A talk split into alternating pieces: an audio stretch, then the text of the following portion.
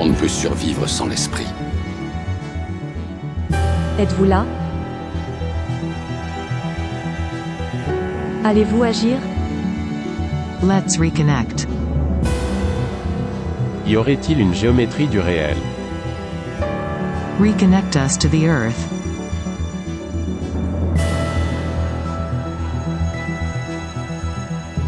Bienvenue dans Géométrie du réel, le podcast produit par le studio des éditions L'Alchimiste. Bonjour, nous recevons aujourd'hui Adeline Russier pour euh, son livre Arrête Margaret. Bonjour Adeline. Bonjour. Est-ce que tu veux te présenter succinctement? Euh, volontiers. Donc, euh, je m'appelle Adeline Russier. J'ai j'ai toujours été passionnée euh, de lecture et de littérature. J'ai été euh, enseignante euh, pendant plusieurs années. Puis après, j'ai j'ai aidé mon mari à, à monter euh, à monter sa petite librairie de livres d'occasion. Et puis, je suis devenue aussi assistante maternelle. Je suis passionnée des enfants et de la petite enfance. Et puis, il y a trois ans, eh ben, j'ai décidé de de passer de l'autre côté de la barrière de la littérature euh, en passant de, de lectrice à écrivain et euh, je me suis lancée dans l'aventure d'écrire mon premier roman qui était donc euh, Arrête Margaret qui a été publié aux éditions l'Alchimiste en 2018. Oui, tout à fait. Et du coup, est-ce que tu peux nous présenter un petit peu rapidement donc le, le, le thème de Arrête Margaret? Oui, bien sûr. Alors c'est un, un thème qui me tient vraiment à cœur. En fait, euh, Arrête Margaret, c'est un, un livre euh, qui parle de l'importance euh, de de nos de nos paroles, l'importance des mots dans notre vie. Donc en fait, euh, Margaret, c'est une jeune femme ordinaire qui a euh, 35 ans, qui est mariée, qui a deux enfants et un, un travail. Elle est elle est pas satisfaite de sa vie ordinaire et ce qui lui arrive, c'est qu'elle râle beaucoup, comme beaucoup d'entre nous d'ailleurs. Et, euh, et euh, un soir, après une journée euh, ordinaire, peut-être un peu plus difficile que les autres, eh ben, elle prononce des mots terribles qui vont euh, attirer sur elle une malédiction. Elle va dire euh, euh, ma vie est nulle. Et, euh, et en disant ça, en fait, euh, eh ben, elle, elle attire sur elle une malédiction qui va faire que oui, sa vie va vraiment être nulle, à moins qu'elle ne se sauve en cessant de râler pendant 28 jours consécutifs, ce qui est quand même un défi assez audacieux. Et euh, elle a trois mois pour réussir, donc elle a le droit à quelques échecs. Euh, et à, travers ce défi, en fait, qu'elle va qu'elle va relever, elle va euh, se rendre compte euh, bah, que comment dire, elle, va se rendre compte qu'il y a plein de choses dans sa vie qui sont intéressantes et elle va se rendre compte surtout du pouvoir des mots sur sa vie, c'est-à-dire quand c'est sans râler et donc en, changeant sa façon de parler, elle va aussi changer sa façon de penser, de percevoir les choses. Elle va aussi euh, se rendre compte de ses insatisfactions, elle va, elle va changer des choses dans sa vie et euh, ça va être une expérience euh, voilà très enrichissante pour elle. C'est marrant parce que, bon, on est dans un pays réputé assez râleur. En quoi, en fait, c'est compliqué d'arrêter de râler? Et en fait, quel est, quel est l'impact de la râlerie euh, sur notre vie? Parce que tu, tu dis que à la 28 jours pour y arriver, au début, on se dit tous, bon, bah allez, euh, c'est un, un peu facile, hein, je vais arrêter de râler. euh, voilà. Et, et finalement, on se rend compte que euh, y a un certain nombre d'embûches, un certain nombre de résistances à l'intérieur d'elle et même autour d'elle. Donc, comment Oui. tu euh, comment tu expliques ça? Eh ben en fait, râler, c'est c'est pas, enfin c'est un, c'est une sorte, une sorte de réflexe. Alors c'est vrai qu'on est un, pays réputé pour être un pays de râleurs, ce qui est pas forcément faux d'ailleurs. En fait, on a l'impression quand on râle qu'on qu'on maîtrise un peu mieux les choses, qu'on fait quelque chose. C'est-à-dire voilà, il nous arrive quelque chose de négatif et on râle. Et, et du coup, on a l'impression d'avoir d'avoir réagi. Euh, mais en fait, c'est un peu euh, une illusion, même complètement une illusion, parce que on râle, mais on change rien aux choses. C'est-à-dire que quand on râle, on se pose en tant que victime.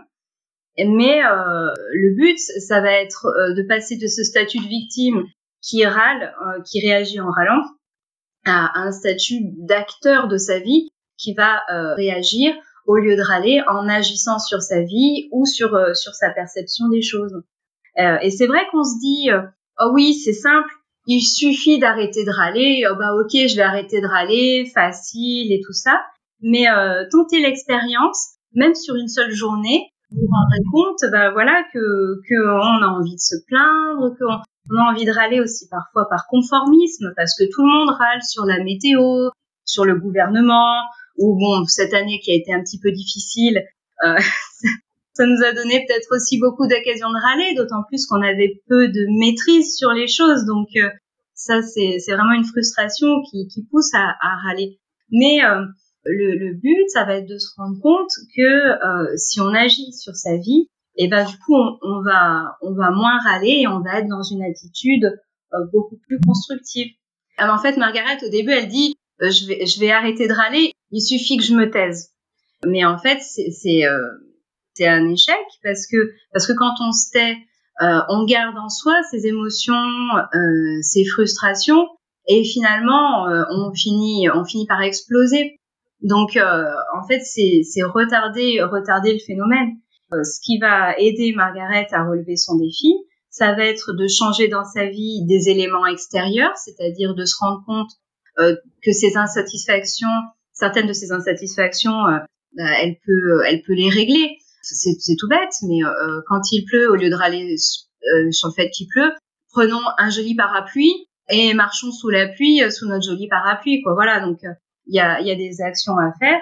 Et puis après, elle va aussi euh, euh, se changer elle-même, c'est-à-dire changer euh, sa perception des choses. reprenons l'exemple de la pluie. Dire, bon, il pleut, ça me contrarie. Ok, je prends un joli parapluie, ce sera plus agréable. Ok, et je peux aussi penser, me mettre à réfléchir et à me dire que la pluie, c'est aussi un élément indispensable, un élément de vie, que ça peut aussi être amusant d'être mouillé. Enfin voilà, changer, changer sa perception des choses comme ça. Alors, c'est intéressant parce que justement, j'allais te parler de la perception.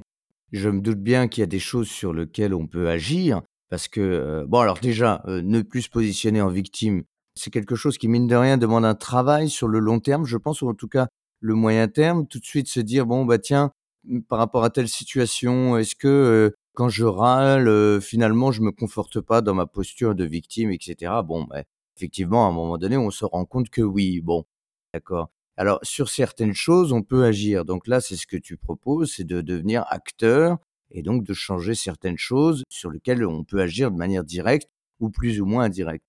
Là, ma question, ce serait plutôt comment faire ou comment tu vois les choses et comment tu le présentes donc dans Arrête Margaret sur les choses qui sont du domaine euh, de l'inaccessible entre guillemets, c'est-à-dire euh, des choses qui sont qui ne dépendent pas de nous ou sur lesquelles on peut pas avoir d'action directe alors là, comme tu le dis, ça devient une question de perception.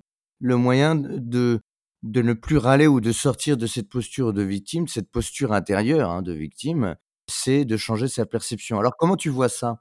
Comment tu fais? Qu'est-ce que tu proposes? Comment on fait concrètement? Bah, Changer sa perception, ça va être euh, d'essayer d'avoir une attitude plus ouverte par rapport à son quotidien, c'est-à-dire de percevoir, par exemple, des choses qu'on ne percevait pas avant. Par exemple, lever les yeux vers le ciel. Voilà, un exercice tout simple. Euh, regardez le ciel, c'est accessible à tout le monde. Le ciel, il, est toujours là, euh, que ce soit le jour ou la nuit. avant de se coucher le soir, par exemple, euh, prendre cinq minutes pour regarder les étoiles, observer la lune, ou quand c'est dans la journée, regarder les nuages passer, quand c'est un merveilleux jour où euh, il pleut et qu'il y a du soleil, chercher l'arc-en-ciel qui ne devrait pas tarder à émerger. Ça, c'est euh, une nouvelle façon de percevoir la vie, c'est-à-dire au lieu de regarder ses chaussures, euh, lever le menton, regarder autour de soi, essayer de voir des choses belles qu'on ne prenait pas le temps de voir. Alors c'est aussi valable dans les relations, par exemple. Hein, passer un, cinq minutes avec son enfant, cinq minutes ou plus, hein, à, faire un jeu ou à lire un livre ensemble, au lieu d'être toujours dans euh, vite mets ton manteau, attention on va être en retard, euh, c'est à fait de voir. Dans le changement de perception aussi, il peut y avoir euh, le fait de se mettre à la place de l'autre, c'est-à-dire au lieu de rester dans sa posture personnelle et de, de râler contre quelqu'un en face de nous qui fait quelque chose qui nous contrarie, de, de se mettre à sa place, d'essayer de comprendre pourquoi il fait ou dit certaines choses et de, de, pouvoir rentrer en empathie avec cette personne, par exemple. C'est les exemples qui me viennent, qui me viennent à l'idée là, comme ça. Mais c'est vraiment en fait une ouverture euh, qui va permettre à, Margaret de, de dépasser euh, cette posture de victime qu'elle avait au début pour devenir une observatrice et une actrice de, de, du monde, de s'emparer à nouveau du monde en fait dans lequel elle vit. Et est-ce que cette attitude-là ne fait pas lever aussi des, choses, euh, des émotions enfouies, des résistances, des peurs, des colères? Le fait d'observer, de, se placer en acteur, inévitablement, il y a des choses sur lesquelles tu vas te confronter en te disant, bah tiens, ça d'habitude, je l'évite. Oui. Tu vois? Euh, Donc oui, en effet, se mettre euh, dans cette position euh, d'acteur et de, de s'emparer euh, du monde euh, qui nous entoure, ça peut en effet faire ressurgir certaines émotions, ça nous confronte à notre authenticité en fait. Parce que c'est aussi un livre sur l'authenticité pour arrêter de râler, il faut être authentique. Il faut pas faire semblant euh, de ne pas être contrarié. Il faut, il faut trouver en soi euh, les ressources pour voir les choses autrement et ne, ne pas, ne pas s'agacer de tout. Et euh, par exemple, Margaret, dans, dans le roman, elle va avoir l'occasion, euh, grâce à ce défi, de se rapprocher euh, de sa sœur avec laquelle elle était en conflit ou du moins en froid, parce que euh, ont des caractères différents et des positions différentes dans la fratrie, c'est comme dans toutes les familles. Ça va lui permettre de voir sa sœur qui l'agace parce que c'est un peu mademoiselle parfaite, de la voir autrement et de, se rapprocher d'elle. Donc c'est vrai que ça, peut être aussi euh, voilà des occasions de, de remettre en question certaines relations. Alors du coup, ça veut dire aussi oser être soi, oser euh, parfois oser dire non et parfois oser dire oui aussi. Alors voilà. Parce qu'un vrai oui euh, ne peut venir que s'il y a la possibilité du non, en fait. Quand on dit oui à tout et en ronchonnant, qui plus est, euh, on, est, on, retourne justement dans cette posture de victime qui fait ce que les autres veulent et, qui râle pour avoir l'impression de maîtriser. Alors que quand on ose dire parfois non et parfois oui, là on rentre dans sa liberté personnelle et dans son authenticité. Oui, alors ça c'est très intéressant parce que du coup tu permets aussi à l'autre qui est en face euh, de se positionner de manière nouvelle. Parce que finalement, comme tu es dans une interaction, si tu dis un vrai non, mais pas, pas malveillant, mais simplement parce que euh, tu estimes que toi, dans, dans, dans, ton vécu, pour te respecter euh, sur tel ou tel sujet, hein, je ne sais pas quoi, mais tu, tu vas dire non à un moment donné, tu proposes aussi à l'autre de reprendre sa propre liberté, entre guillemets, euh, en tout cas de reprendre les rênes de sa de sa propre existence et de dire oui ou non face à face à ce que tu tu ça, face à ta nouvelle position intérieure. Ouais. Tout à fait, exactement. Surtout que ce qui est très dérangeant euh, avec les gens qui disent toujours oui, enfin qui se sont obligés de dire toujours oui, c'est que l'interlocuteur en face, il devient, euh, il doit en fait deviner euh, ce que pense l'autre, ce que va accepter euh, l'autre, etc.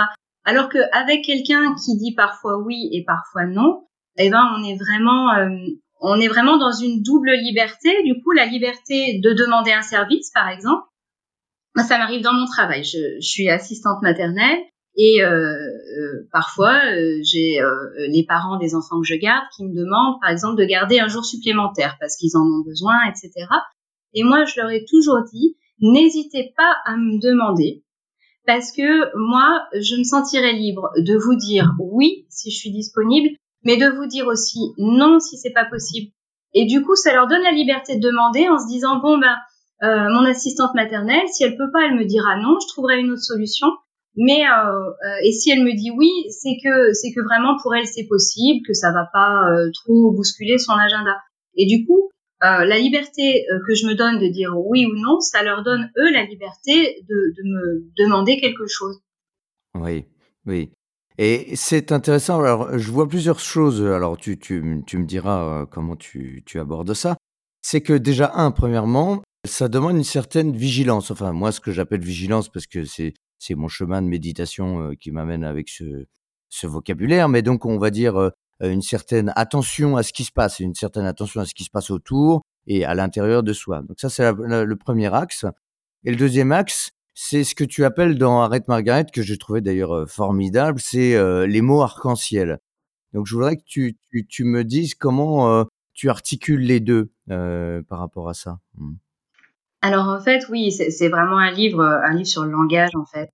Comment dire la différence, l'antagonisme entre les mots noirs, qui sont les mots qui font du mal, les mots qui polluent, c'est-à-dire euh, râler, euh, critiquer, voilà, faire, mal à quelqu'un avec ses mots, et les mots ont vraiment, vraiment un pouvoir. Et euh, donc, en contrepoint, euh, quand Margaret arrête d'essayer de se taire, elle se dit, bon, bah, si je peux plus dire les mots noirs, il faut que je trouve autre chose à dire. Et euh, donc, du coup, ce sera les mots arc-en-ciel, les mots qui font du bien, les mots, euh, voilà, les mots qui font voir la vie en couleur aussi. Voilà, tous, ces mots positifs qui, qui peuvent vraiment changer le monde parce que euh, notre langage change le monde en fait, change notre perception et change le monde autour de nous. Si, si on parle d'une certaine façon, euh, la personne en face, elle va réagir en fonction de la façon dont on lui a parlé. Donc si on l'a critiqué, la personne, elle, va, elle va se défendre et euh, ça va entraîner une certaine agressivité.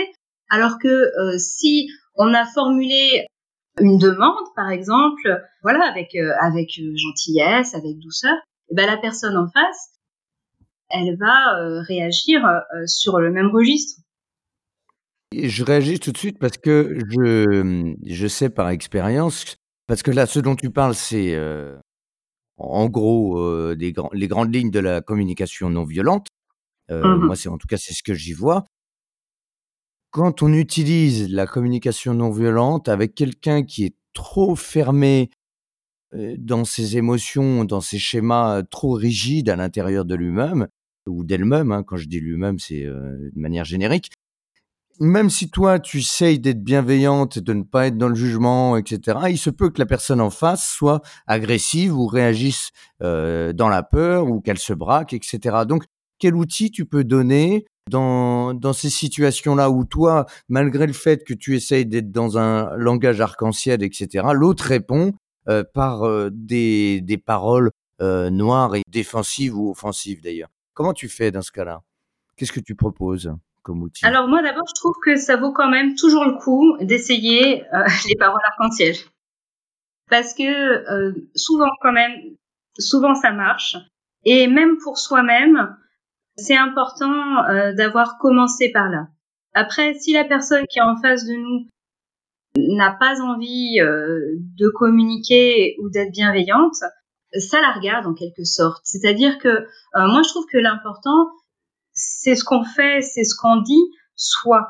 Après, la façon dont l'autre euh, va recevoir notre message bienveillant, et eh bien finalement, c'est entre ses mains à elle, c'est son choix ou, sa réaction du moins.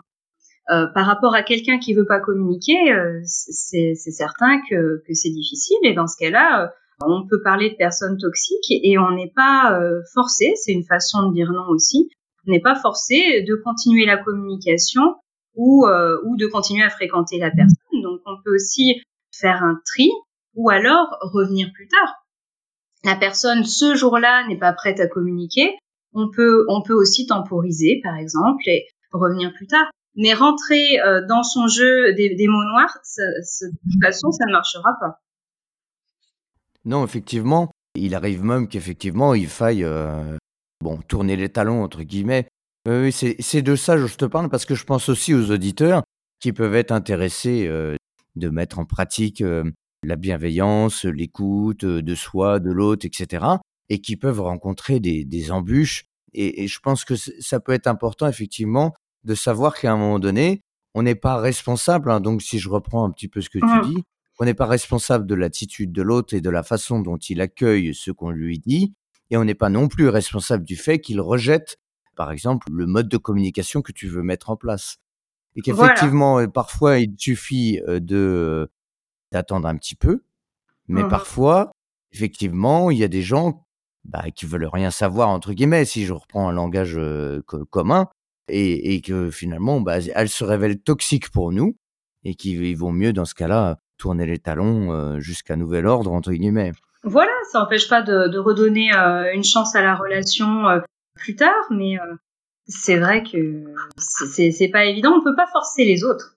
et c'est aussi, euh, c'est aussi le, le, sujet du livre, c'est que Margaret, à, à force de, de, de vouloir euh, répandre euh, dans le monde ces mots arc-en-ciel merveilleux, elle a envie de changer le monde. Et, et c'est un petit peu ce qu'elle va faire. Elle va demander euh, le soutien des autres et elle va les inspirer. Mais on peut inspirer les autres. On ne peut pas, et on ne doit pas d'ailleurs les forcer. C'est leur, c'est la liberté, la liberté de chacun. On, ne peut être responsable que de soi-même de toute façon. Après, c'est vrai que dans le livre, Margaret, à, à, certains moments du livre, elle vit justement une forme d'isolement, euh, notamment par exemple au portail de l'école quand elle va chercher ses enfants, et les parents autour d'elle qui râlent euh, sur les maîtresses, euh, etc. Et elle se dit bon bah je vais plus rentrer dans ces conversations là, et, du coup elle se retrouve un petit peu toute seule. Et après, dans un deuxième temps, elle va essayer d'enclencher de, de, nouvelles conversations sur, sur voilà, sur les, les loisirs, les choses positives qu'elle peut vivre, etc. Mais c'est pas évident dans un premier temps. Alors, c'est vraiment intéressant ce que tu dis parce que c'est quelque chose qu'on rencontre souvent. C'est que à partir du moment où tu essayes de changer, euh, de te changer toi-même, puisque comme tu le dis, et ça c'est vraiment vraiment un point important, il ne s'agit toujours que de son rapport avec soi-même, de son rapport avec l'enfant intérieur, avec euh, ses tensions, ses, euh, ses aspirations, etc., etc. Bon, il est vrai que très fréquemment, quand on commence à changer soi vraiment de manière sérieuse, de manière un peu, comme on dit, euh, on revient plus trop en arrière à un certain stade, eh bien, il y a, y a une forme d'éloignement des autres aussi, et donc de notre, de la bulle qu'on avait et des relations qu'on avait dans l'ancien monde, on va dire, euh, et, et, qui change tellement que hein, il y a une, une, période de transition qui fait comme un isolement. Et alors là, ce que ce que tu dis est très vrai à la sortie de l'école ou le matin à, à la grille, parce que c'est quelque chose que que je vois aussi euh, quotidiennement euh, donc avec euh, à l'école de mon fils. Il y a des blabla qui sont que voilà. des râleries ou qui sont que des des des monologues à voix haute qui sont qui sont euh, assez toxiques parce que finalement euh, totalement inintéressants et qui sont absolument pas dans le dans le vrai dialogue et qui font que bon bah finalement on, on, on peut être un peu mieux euh, en ayant euh, une posture à côté, silencieuse, euh, vigilante, euh, sereine, avec soi-même et à écouter les petits oiseaux plutôt qu'à déblatérer effectivement des choses sans intérêt. Donc il faut aussi voir que cet isolement, faut pouvoir le supporter. Et, j'ai l'impression que, en tout cas de mon expérience et des gens que j'ai côtoyés, que cet isolement n'est pas toujours facile. Ça dépend. Moi, je suis, je suis quelqu'un d'assez solitaire, donc ça ne me gêne pas. Mais malgré tout, euh, parfois c'est un peu inconfortable. Comment, comment, comment tu, tu vois ça euh, Quel conseil tu peux donner entre guillemets euh, Voilà. Donc euh, voilà, pour, pour accéder à une forme de, de sérénité dans la solitude, il faut être bien avec soi-même, ça c'est important. Ah oui, voilà. Hmm. Je préconise pas non plus de, de rester seul. Seulement, on peut aussi voir émerger de nouvelles amitiés aussi, voir des gens peut-être euh, plus discrets, euh, voilà, qui sont qui sont dans la dans la gentillesse. On va pouvoir peut-être découvrir en, en sortant de, de ces de ces groupes euh, un petit peu euh, bruyants et euh, voilà parfois toxiques qui ont le, le sentiment de, de, faire la majorité. Et puis euh, je pense aussi que même en, en restant dans, dans, le groupe majoritaire, on va dire, on peut aussi quand même donner une inflexion aux conversations en, proposant d'autres sujets ou, même en osant dire dire vraiment son avis, c'est-à-dire euh, voilà, je ne suis pas d'accord avec euh, avec cette critique euh, ou alors en, en essayant de, de, voir justement, voilà, c'est ce que je disais tout à l'heure, de voir le point de vue de l'autre, c'est-à-dire oh telle maîtresse elle est sévère, etc. Oui, mais peut-être euh, voilà que, que tel enfant est turbulent ou peut-être que euh, elle vit une période de fatigue ou peut-être que voilà, peut-être qu'on n'a pas compris, elle donne trop de devoirs. Au lieu de râler qu'elle donne trop de devoirs, par exemple, hein, je, donne un exemple au hasard, pourquoi pas aller voir la maîtresse et exprimer la difficulté qu'on a à faire faire les devoirs aux enfants. Peut-être qu'elle donnera moins de devoirs, ou alors qu'elle expliquera aux parents euh, comment s'y prendre pour être plus efficace, ou alors euh, qu'elle expliquera aux parents son point de vue aussi sur euh, l'importance que qu'elle qu'elle accorde aux devoirs qu'elle propose et rentrer dans le dialogue plutôt que de critiquer dans son coin, je pense que ça peut être aussi quelque chose, quelque chose d'intéressant et d'authentique justement. Alors c'est c'est vraiment intéressant. Mais alors du coup, ce que je me disais, personnellement, moi, ce qui m'a beaucoup aidé et ce qui a fait aussi lever un, bon paquet de peur euh, à l'époque, mmh. c'est le fait de travailler sur la confiance. En fait, je me disais, dans ces moments de, micro-isolement, parce que finalement, c'est des petites scènes qui durent quelques minutes, euh, si tu regardes à l'échelle d'une journée, mais c'est des, des, des petites scènes qu'on peut aussi ruminer euh, ou qui vont nous confronter à des zones d'inconfort du genre ah bah oui mais si je parle plus avec tel ou un tel ou si je donne mon avis bah l'autre ne va plus m'aimer. Et là du coup c'est des peurs dans c'est les peurs de l'enfant intérieur. Et euh, ce qui me m'apparaît en tout cas ce qui m'a beaucoup aidé moi c'est l'antidote c'est-à-dire me dire bon là c'est ma peur qui parle. Est-ce que finalement je peux pas me dire euh, bah, peut-être je me trompe. Peut-être qu'il faut que je j'accorde une confiance non pas en la personne forcément. Alors euh, oui, on peut euh, placer notre confiance dans les autres, c'est sûr, mais placer la confiance finalement dans dans la vie et dans le fait que bon ben si je ne peux pas parler avec telle personne, comme tu dis, peut-être que d'autres personnes va se trouver plus confortable dans ma propre attitude, ma nouvelle attitude et du coup effectivement d'autres liens vont se créer. Mais ça, ça implique une confiance en la vie, une confiance en l'instant suivant ou, voilà. Mais alors du coup, comment tu, places cette confiance euh, euh, Quelle est ton expérience par rapport à ça? Ouais. Euh, je crois qu'on a toujours à y gagner à, être authentique, c'est-à-dire faire semblant d'être quelqu'un d'autre pour remporter l'adhésion. Ça marche, mais vraiment à court terme. C'est-à-dire que, ok, dans ce cas-là, on aura plein d'amis, mais enfin plein d'amis entre guillemets, si je ne suis pas moi-même, est-ce que c'est vraiment intéressant? Ça, d'ailleurs, c'est ce que vivent beaucoup euh, de jeunes, notamment au collège, où, euh, il y a vraiment ces positionnements psychologiques sur euh, la popularité, l'appartenance au groupe, etc. Mais si on décide d'être authentique, alors peut-être qu'on aura un petit peu moins d'amis, peut-être qu'on sera surpris d'avoir toujours autant d'amis et même les mêmes amis, mais on aura vraiment amélioré euh, la qualité des relations avec les autres et surtout la confiance en soi, parce qu'il n'y a rien de plus destructeur pour la confiance en soi que de faire semblant d'être quelqu'un d'autre et de ne pas exprimer euh, ses opinions. Tout à fait.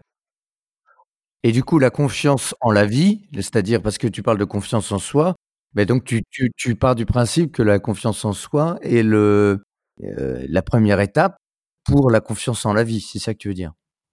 Ou pas? Oh oui, c'est bien possible. Enfin, en tout cas, ça fonctionne ensemble. Parce que euh, après la confiance en la vie, c'est aussi, aussi ce dont je parlais, c'est cette ouverture, c'est-à-dire euh, regarder autour de soi d'une façon plus large pour voir ce que la vie a à nous offrir. Au lieu de regarder euh, ce groupe de personnes qui ont l'air très sûres d'elles, balayer le, la rue du regard. Enfin, on, est toujours au portail de l'école, hein. donc balayer balayer le, le parvis de l'école euh, et, et, voir euh, aussi d'autres personnes qui, qui sont peut-être intéressantes à rencontrer ou alors euh, accepter d'être bien avec soi-même pendant quelques minutes aussi. Mais la, la, confiance en la vie, c'est surtout une question d'ouverture et de regard. Oui. D'ailleurs, je, je, me disais tout à l'heure, tu, tu parlais de Margaret, donc qui veut aider le monde, le, le monde entier. oui et, de cette idée de, de l'impact de la parole, etc. Alors, euh, c'est à la fois euh, drôle et léger, et en même temps, je trouve que c'est très sérieux parce que euh, aujourd'hui, avec la situation écologique, économique, mmh. les grands défis du réchauffement climatique, etc., pollution des eaux, des nappes phréatiques, etc. Bon, je ne veux pas noircir le tableau. De toute façon, aujourd'hui, euh, c'est plus comme il y a 20 ans où euh, on passait pour des uluberlus. En tout cas, moi, je passais pour un uluberlu quand je passais, quand je parlais de des, des rivières polluées en France, etc. Aujourd'hui, maintenant, voilà, c'est acquis. tout le monde est à peu près d'accord. En tout cas, si on ne l'est pas, il faut vraiment être aveugle. Donc, par contre, je pense que ce que tu dis finalement, depuis le portail de l'école, ça peut très bien se reporter sur toutes les situations en fait, et sur même les défis qu'on rencontre aujourd'hui et la façon dont on peut élever un enfant et lui parler de, de ces choses-là qui pour lui seront encore plus euh, confrontantes, je pense, sans vouloir être alarmiste, mais simplement justement parce que si c'est un fait, eh bien, euh, ok, soyons confiants et voyons aussi que en nourrissant des, des paroles positives et, euh, et, et, pas niaises, hein, pas du tout, pas euh, pas irréaliste, mais au contraire, euh, à mon avis, ancré dans le réel, tout en étant positif, on peut engendrer des choses peut-être inattendues. Comment tu vois ça, toi Oui. quelle est ton expérience par rapport à ça? C'est vraiment un parallèle avec avec l'écologie. C'est vraiment euh, que chacun, par ses petits gestes ou par ses petites paroles, a un impact, un impact minime, mais qui, par effet domino, peut, au bout du compte, avoir un grand impact. C'est comme euh, ramasser un papier ou euh, trier ses déchets ou faire attention à faire moins de déchets, etc. On dit, oh, on a des fois, on fait son action, voilà, on se dit, oh, ça sert pas à grand chose par rapport à tout ça, par rapport à toute la pollution qu'il y a. Est-ce que c'est vraiment ça qui va changer quelque chose? Et il y a un moment, où il faut se dire, oui, oui, c'est ça qui va changer quelque chose. Euh, parce que parce que de plus en plus de monde va le faire, parce que et parce que je fais ma part. C'est aussi la légende du colibri, faire sa part pour l'écologie ou pour euh, voilà les, mots arc-en-ciel, etc. Faire sa part, c'est important. C'est la seule chose qu'on peut faire, mais il faut vraiment le faire parce que parce que ça change les choses vraiment plus qu'on ne peut le croire. donc, mmh. si on repart sur le langage, euh, ou euh, la, la, communication, on se rend pas compte l'impact l'impact des choses des petites choses qu'on peut faire mais même euh, tenir une porte à quelqu'un à la boulangerie en échangeant un petit sourire. Alors échanger un petit sourire ces temps-ci c'est un petit peu compliqué mais on peut aussi sourire avec les yeux. Voilà offrir un sourire à quelqu'un ou une parole sympathique eh ben ça peut changer son humeur ça peut changer sa journée. Euh, et euh, du coup, en changeant l'humeur de cette personne, lui aussi euh, va être peut-être plus enclin à échanger une parole aimable ou un sourire avec quelqu'un d'autre et changer son humeur, changer sa journée. Et, et c'est bien, c'est bien comme ça. Ça nous est tous arrivé dans notre vie d'avoir comme ça un, petit détail, un, un inconnu qui, qui nous apporte vraiment quelque chose et on se dit bah voilà c'était pas grand chose mais mais pour moi, à ce moment-là, ça m'a vraiment apporté quelque chose et voilà, c'était chouette. Et c'est là que c'est important, je pense, euh, comme tu le disais tout à l'heure, de lever le regard et de et d'être euh, un minimum attentif à ce qui se passe. Parce que si évidemment tu regardes tes chaussures, tu vas même pas voir que la personne te tient la porte. Alors que si effectivement à un moment donné tu reprends euh, ta vie en main entre guillemets et puis tu te redresses, tu redresses la colonne, tu redresses la tête et tu redresses le regard. Évidemment, tu embrasses les choses qui sont autour de toi et là, finalement, la vie euh, dans, son impermanence et dans ce qu'elle est magnifique en fait, t'offre l'opportunité de voir qu'on te tient la porte ou qu'on te fait un sourire. Alors avec, comme tu dis, avec le masque, c'est plus compliqué, mais et de toute façon, il, il passe encore d'autres choses, les énergies, les, les mouvements, les postures, euh, des attitudes non verbales, etc. Donc oui, oui, ou même ou, même des, des, oiseaux qui qui s'envolent, euh, comme tu le dis. Euh, voilà, c'est retrouver sa capacité d'émerveillement aussi qui est. Voilà, c'est ça. Oui. N'est-ce pas? Non, mais c'est vrai. Voilà, Margaret, elle est en fait au début du livre, elle est elle est submergée par son quotidien. Parce que c'est vrai que le, le quotidien, c'est pas toujours facile. Hein. Je dis pas, je dis pas que c'est simple, mais euh, voilà, elle est submergée par son quotidien. Après, elle a, elle a l'occasion de, de, relever ce défi et euh, elle, s'empare, euh, elle s'empare de ça. Et grâce à ça, au fur et à mesure, alors euh, il y, a, y, a, aussi beaucoup de beaucoup de moments qui sont très drôles. Hein, voilà, quand quand elle explose ou elle se met dans des situations un petit peu cocasses parce qu'elle veut pas râler, ça lui ça lui fait faire voilà des choses un petit peu rigolotes. Après, elle veut tellement améliorer la vie des autres que qu'elle va se mêler de ce qui la regarde pas et se retrouver aussi dans des situations euh, assez cocasses. Donc c'est vrai que c'est aussi un livre, je tiens à dire, qui est qui est drôle aussi, qui est qui est amusant. Euh, mais euh, euh, surtout, elle va retrouver sa capacité d'émerveillement. C'est vraiment vraiment ce symbole de l'arc-en-ciel qui est important pour moi parce que pour voir un arc-en-ciel, il faut pas voir que la pluie, il faut lever le menton, il faut voir aussi le soleil. Et là voir eh ben, toutes les toutes les couleurs de la vie quoi. Et, c'est ça c'est ça qui, lui arrive dans ce livre.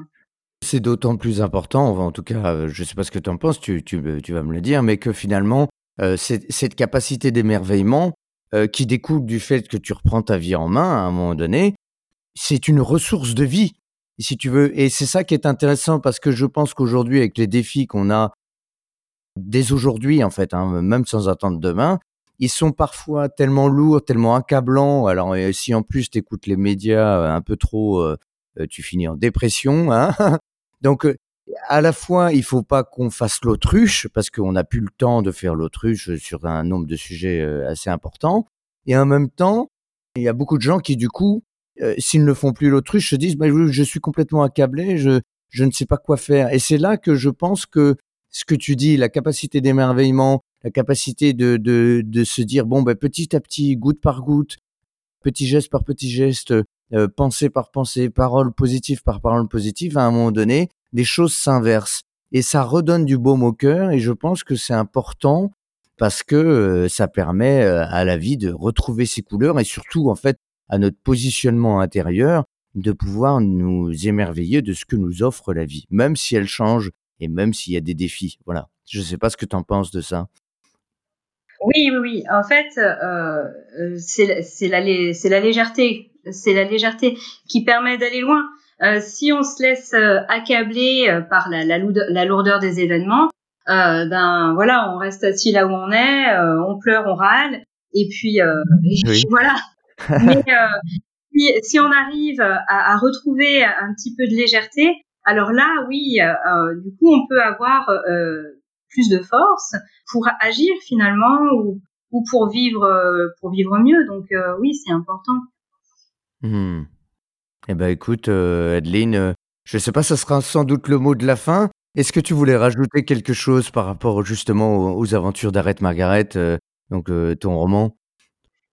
Qu'est-ce que je voudrais dire? Oui, pour moi, en fait, ce qui est très important dans ce roman, c'est que on parle, on parle d'une femme qui est ordinaire, une femme comme beaucoup d'autres, comme on en connaît, comme on en est.